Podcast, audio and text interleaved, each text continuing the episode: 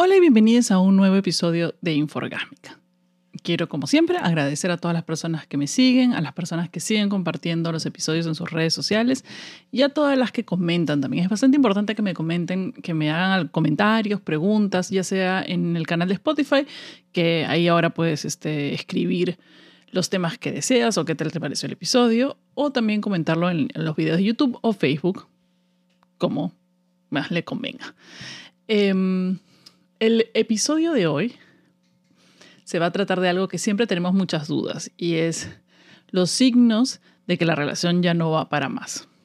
Signos y síntomas, eh, cuándo saber que la relación ya no va para más. Yo creo que ustedes, eh, algunos de ustedes han pasado por esos momentos en los cuales empiezan a dudar de su relación.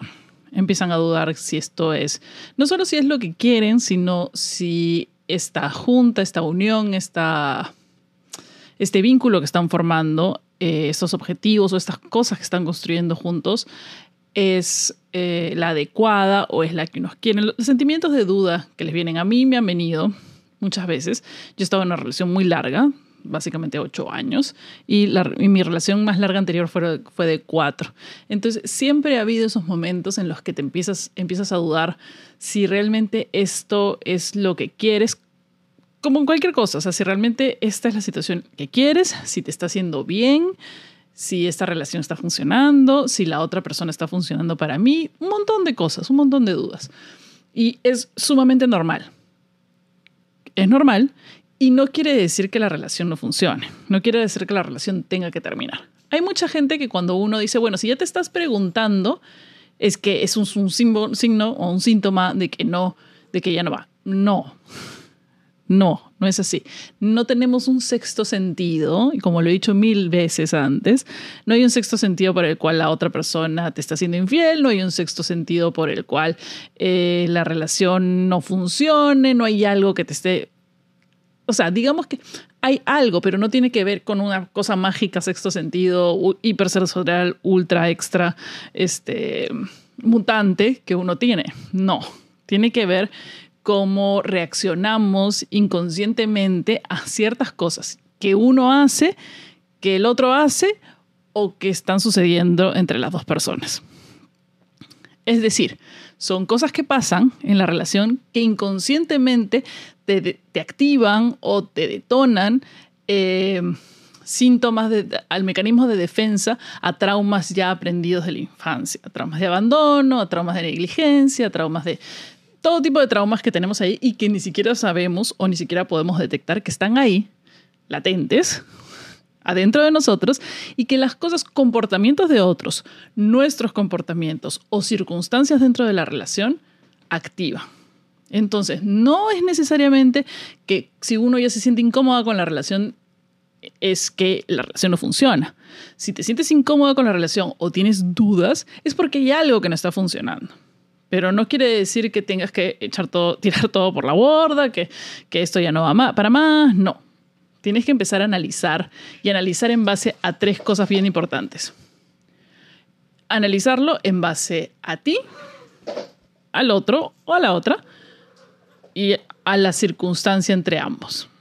Son las tres cosas importantes que tienes que analizar tu relación si es que o sea, tienes que voltear la relación para todos lados, sobre todo si es una relación de mucho tiempo, si es una relación que, en la cual, con la cual has construido una familia, qué sé yo. Esto, lo que voy a decir a continuación, no vale para las personas que sí están en riesgo o están en peligro dentro de una relación tóxica o están viviendo con una persona eh, agresiva, con una persona que es violenta, con un abusador, etcétera, etcétera. En ese caso solo hay una, solo, una sola señal y es, si tu pareja abusa de ti psicológica, verbal o físicamente, es la única señal que necesitas. No necesitas más, es momento. Si necesitas ayuda, puedes escribirme. Si necesitas eh, consejo, puedes escribirme. Si estás en peligro, comunícate con tu familia, comunícate con tus amigos. Siempre van a estar ahí para ti. Bueno, pasando de ese gran signo, ese es el signo más peligroso, y si estás tú en este momento y necesitas ayuda, por favor, búscala, es muy importante. Ninguna persona tiene el derecho de ser agresiva con nadie. No hay ninguna excusa. Así, ninguna. Ninguna, ni que me sacaste de quicio, ni que mi papá eran así, nada, no existe excusa que valga. Primera signo de agresión verbal o física es una clara señal. Pero, continuando con las relaciones básicamente normales, entre comillas, o las que no están en peligro, o las que no son eh, relaciones de abuso. Entonces, lo primero que tienes que ver siempre empieza por uno. Siempre empieza por uno, porque es muy fácil ver lo de los demás. Sí, claro, yo puedes, puedes hacer una lista enorme de las cosas que no aguantas de la otra persona o de las cosas que no toleras, qué sé yo. Pero tienes que empezar por uno. ¿Qué estás tú? ¿Cómo te sientes tú con respecto a estar en una relación en general? No con la persona con la que estás. Es, es lo que quieres, tú quieres estar en una relación general. ¿Cómo te sientes tú con respecto a las situaciones con la otra persona? ¿Sientes que está, mm, digamos que estás un poco harta o harto? Simplemente te odias la idea de tener que conversar con esta persona. Han habido temas que han causado que tú tengas sentimientos de hasta odio por la otra persona, esos son claros síntomas de que la interacción con la persona está sufriendo. Está sufriendo en base de que tú ya has llegado a un límite o un hartazgo acerca de ciertas circunstancias o ciertas conversaciones con la otra persona en las que no se pueden poner de acuerdo, con ciertas cosas en las que no ven de la misma manera. Y eso es un signo de que tienen que trabajar en ese lado. Si son si ya han pasado muchos años y los mismos temas te siguen causando eso, o sea, que ya la relación ha calado tanto que, por ejemplo, algo que a mí me pasaba, que era que huía de las habitaciones en cuanto escuchaba que la persona, y eso es en todo tipo de relaciones, o sea, mi madre, mi hermano, qué sé yo, cuando, cuando sentía que la persona ya iba a llegar a la habitación o que iba a llegar a la casa, mi cuerpo se tensaba completamente se tensaba porque ya estoy eh, predispuesta a que la comunicación con esta persona no esté caminando, a que la comunicación con esta persona no esté funcionando. Entonces, esos son síntomas físicos de que, de que la relación no está, que hay algo que no está funcionando en la, la, relación. Sea que ciertas conversaciones con la persona te estén molestando, situaciones específicas con la persona te estén molestando, o no te encuentras en una situación tú con respecto a la relación, es decir, no quieres estar en una relación en general o no estás encontrando lo que necesitas dentro de una relación y se está convirtiendo en una especie de peso, una especie de peso emocional en ti y que a veces ni siquiera te, te permite trabajar, te permite eh, disfrutar de ciertas cosas. Si de repente te encuentras pasando más tiempo en el trabajo y de ahí tratando de buscar actividades por fuera de tu casa para no regresar a vincularte con tu pareja o con el miembro de la familia que vive en tu casa, eso es otra clara señal que algo no está funcionando ahí, que estás huyendo. Eh, el alcohol y eh, la comida son otros síntomas de que algo no está funcionando en la relación y es algo que me he dado cuenta mucho ahora. Yo me estaba jactando este año de que no estaba tomando mucho y que no necesitaba tomar mucho y que, mi vida estaba muy relajada a pesar de todos los problemas que tenía y que yo la verdad que no tengo ningún problema con el alcohol. Y pasó que he tenido interacciones o conversaciones con ciertas personas que en ese momento estás diciendo, necesito tomar, necesito salir a chupar, necesito hablar con una amiga y tomar. Que el nivel de estrés que te causa la interacción con esta persona, con tu pareja o con hasta un familiar podría ser, es tanto que estás buscando una salida por cualquier otro lado.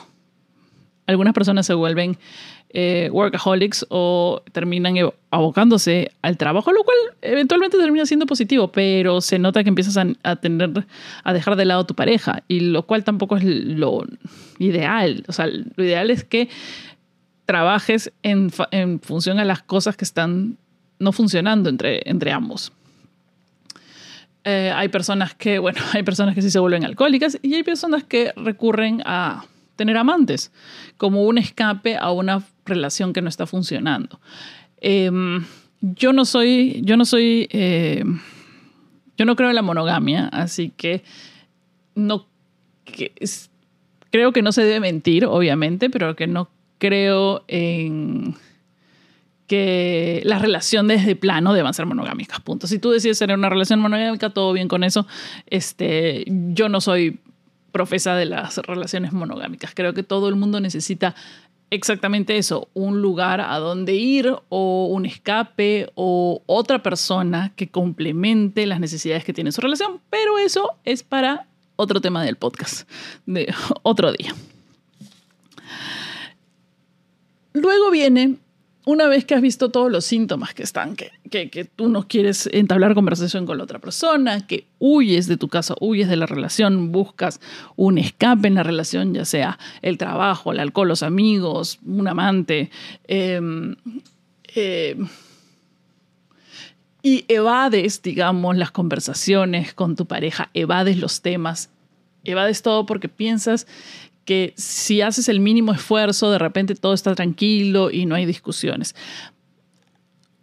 hago un punto aquí para, em, este, para decirte que no es necesario el hecho de que las personas se peleen ni que lleguen al extremo para pensar que la relación no está funcionando. Y eso es una de las cosas que cuando yo estaba con mi primer enamorado, eran las cosas que siempre le daba vuelta. Era el hecho, pero es que no es tan terrible, o sea, no hay nada malo. No hay nada malo, simplemente estoy aburrida. Porque la otra persona tiene otros objetivos, porque la otra persona no coincide con lo que estoy buscando en ese momento, porque yo estoy en otro momento de vida, etcétera, etcétera. Miles de, de temas. Pero uno se pone a pensar que si es que no hay nada extremo malo, no tengo por qué terminar con la persona. Y eso tampoco es cierto ya el simple hecho de estar aburrida en una relación, estar es, motivo y momento para conversar y cambiar. Luego están las circunstancias, luego tienes que ver el, tienes que ver también al otro primero, antes de las circunstancias, tienes que ver al otro. Tienes que es muy difícil y es un proceso complicado si es que nunca lo has hecho, de tratar de ponerte en los pies del otro en los zapatos del otro, de tratar de entender de dónde viene. Así como uno trata de entender de dónde vienen los comentarios de los troles y de los misóginos, pero no, no encuentra ninguna razón, motivo circunstancia, uno tiene que tratar de entender qué es lo que puede estar pasando por la cabeza de la otra persona, en principio, y luego preguntarlo. O preguntarlo y luego entenderlo. Em, si no preguntas, no vas a saber nunca.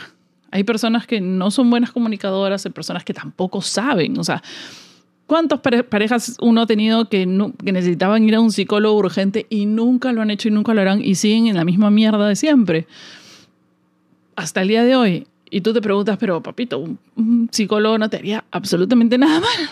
Pero no, ¿no? Y hay un montón de cosas y temas con la familia y, temas con uno mismo, de inseguridades propias, de cosas que están pasando, cómo, ve, cómo, ves dentro de la relación eh, los deberes y derechos de cada una de las personas, cómo ven un montón de cosas. Entonces tienes que aprender, conversar con la otra persona y entender qué, cuáles son sus objetivos, cuáles son sus, dentro de una relación, cómo él piensa y ver si son compatibles contigo, ver si Em, si los objetivos de familia o de pareja que tienen son los mismos. De repente tú no quieres tener hijos, la otra persona sí. De repente eh, para él una familia tiene que tener un, un, ritmo y un estilo de vida así. Para, de repente para él... Eh, es una persona que se conforma o para ella es una persona que se conforma con poco, tú necesitas más, qué sé yo, todas esas cosas eh, que uno no se pone a hablar en la primera cita y no se puede hablar los primeros años. Todas esas cosas que empiezan a salir cuando una relación va evolucionando. Las relaciones siempre van a estar en constante cambio. Una relación no es estable.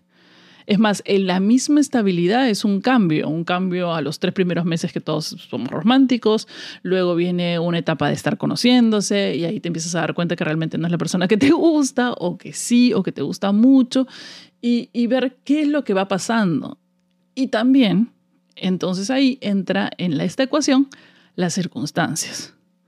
En esta ecuación las circunstancias son bastante importantes, porque de repente tu relación sí está funcionando, pero en este momento está pasando por unas circunstancias complicadas. Muertes de un familiar, pérdidas emocionales, eh, un niño, cuando un niño llega a la familia, todo cambia y también cambian los objetivos de las personas y cambia la forma de ver el mundo y cambia un montón de cosas dentro de de las dos personas dentro de la relación, o más personas si eres poligámico. Este, ¿Qué está pasando con la familia? Temas laborales, la economía, la política. Todas esas cosas entran en juego en, este, en esta ecuación de tres. Siempre hay un tercero y son las circunstancias. Las circunstancias también pueden ser nuevos amigos, pueden ser nuevas curiosidades, nuevas inquietudes, nuevas inquietudes sexuales. Las circunstancias pueden ser también eh, necesidades sexuales no, que no han sido satisfechas porque son, porque son fetiches, porque no se hablan, porque vives en una comunidad muy, muy conservadora, qué sé yo. Todas esas cosas tienen, influencian en una relación de por sí. Entonces, no puedes decir que simplemente porque lo sientes tienes el síntoma de que ya vas a terminar, sino que tienes que ver diferentes cosas. Si tú y la otra persona no tienen los mismos objetivos y lo han conversado y tú sabes perfectamente, tú no quieres tener hijos, la otra persona tiene tener hijos, es un momento para reflexionar si es que la relación o sea, si van a seguir en el camino juntos o no van a seguir en el camino juntos. Si una persona tiene más ambición que la otra, es el momento de sentarse, reflexionar y conversar si la relación debe seguir, si, si, si, si uno puede convivir con la falta de, de, ambición del otro y el otro puede convivir con el hecho que la persona se va a abocar más a tu trabajo, que, está, que necesita más o que, o que de repente va a tener que dar un poco más. Tienen que, si de repente uno tiene distintos deseos sexuales o ha despertado ciertas curiosidades sexuales, es momento ese también es un síntoma de que tienen que conversar, que tienen que, em, que decidir si eso específicamente va a ser un punto de quiebre. ¿Y esto qué quiere decir? Si las personas no pueden encontrarse en un punto medio, es bueno decidir que, digamos, dar un paso al lado y de repente abrir la relación, de repente probar otras cosas, de repente salirse, de repente terminar hay, sí, hay momentos en que, como escuché el otro día en un, en un reel también, las relaciones no son 50-50. Las relaciones son 50-50 en algunos momentos de la relación, pero no todo el tiempo.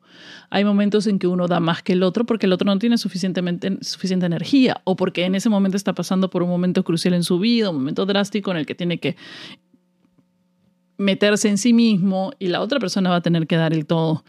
Y es ese balance el que realmente hace que todo eso funcione y camine. No dar 50-50 todo el rato. Es la 50-50 todo el rato es un mito, es una cosa eh, muy bonita y que sería perfecto, pero no necesariamente todos tienen que dar 50-50 todo el rato. Hay momentos en que una parte de la relación va a dar más. Otro síntoma de que puede estar yendo mal es que tú estás sintiendo que estás dando 90% todo el rato de toda la relación. Momento para sentarse y conversar. Si la persona aún así no entiende, no, no, para esa persona no está funcionando así, no están viendo la, el mismo cuento, no están viendo el mismo canal, es momento de reflexionar y dar un paso al lado. Básicamente es eso, esa metáfora. Si sientes que tú y la otra persona están viendo canales diferentes completamente de la relación, es momento, es un buen síntoma para que te indica que la relación no está yendo para ningún lado. Si tú estás viendo, por ejemplo, a, mí me ha pasado, me ha pasado muchas veces con muchas de mis parejas, que, que, para mí era una película de terror y ellos estaban viendo La vida es bella. No, bueno, eso también es medio creepy. No, pero, pero ellos estaban viendo una película maravillosa y yo estaba viendo un thriller de suspenso acá. o sea, crímenes reales estaba viendo yo si las dos personas tienen una mirada diferente de la relación y para una piensa que está yendo perfecto y la otra no le está pasando bien, es un momento de decirte, esta va, hay algo que está mal aquí, hay algo que está mal aquí, hay algo que tenemos que sentarnos a reflexionar y cambiar. Como siempre, ninguna de estas cosas o síntomas son para decir, la única, la única que es para decir, es momento de irse es si estás en una relación abusiva o con alguien que está abusando de ti físicamente o eh, psicológicamente. Es la única. Todas las demás necesitan sentarse y conversar, porque pueden darse, porque la persona realmente es así, por las circunstancias o porque uno, ya sea por, parejas anteriores o traumas anteriores, está viéndolo de una manera. Y no es así.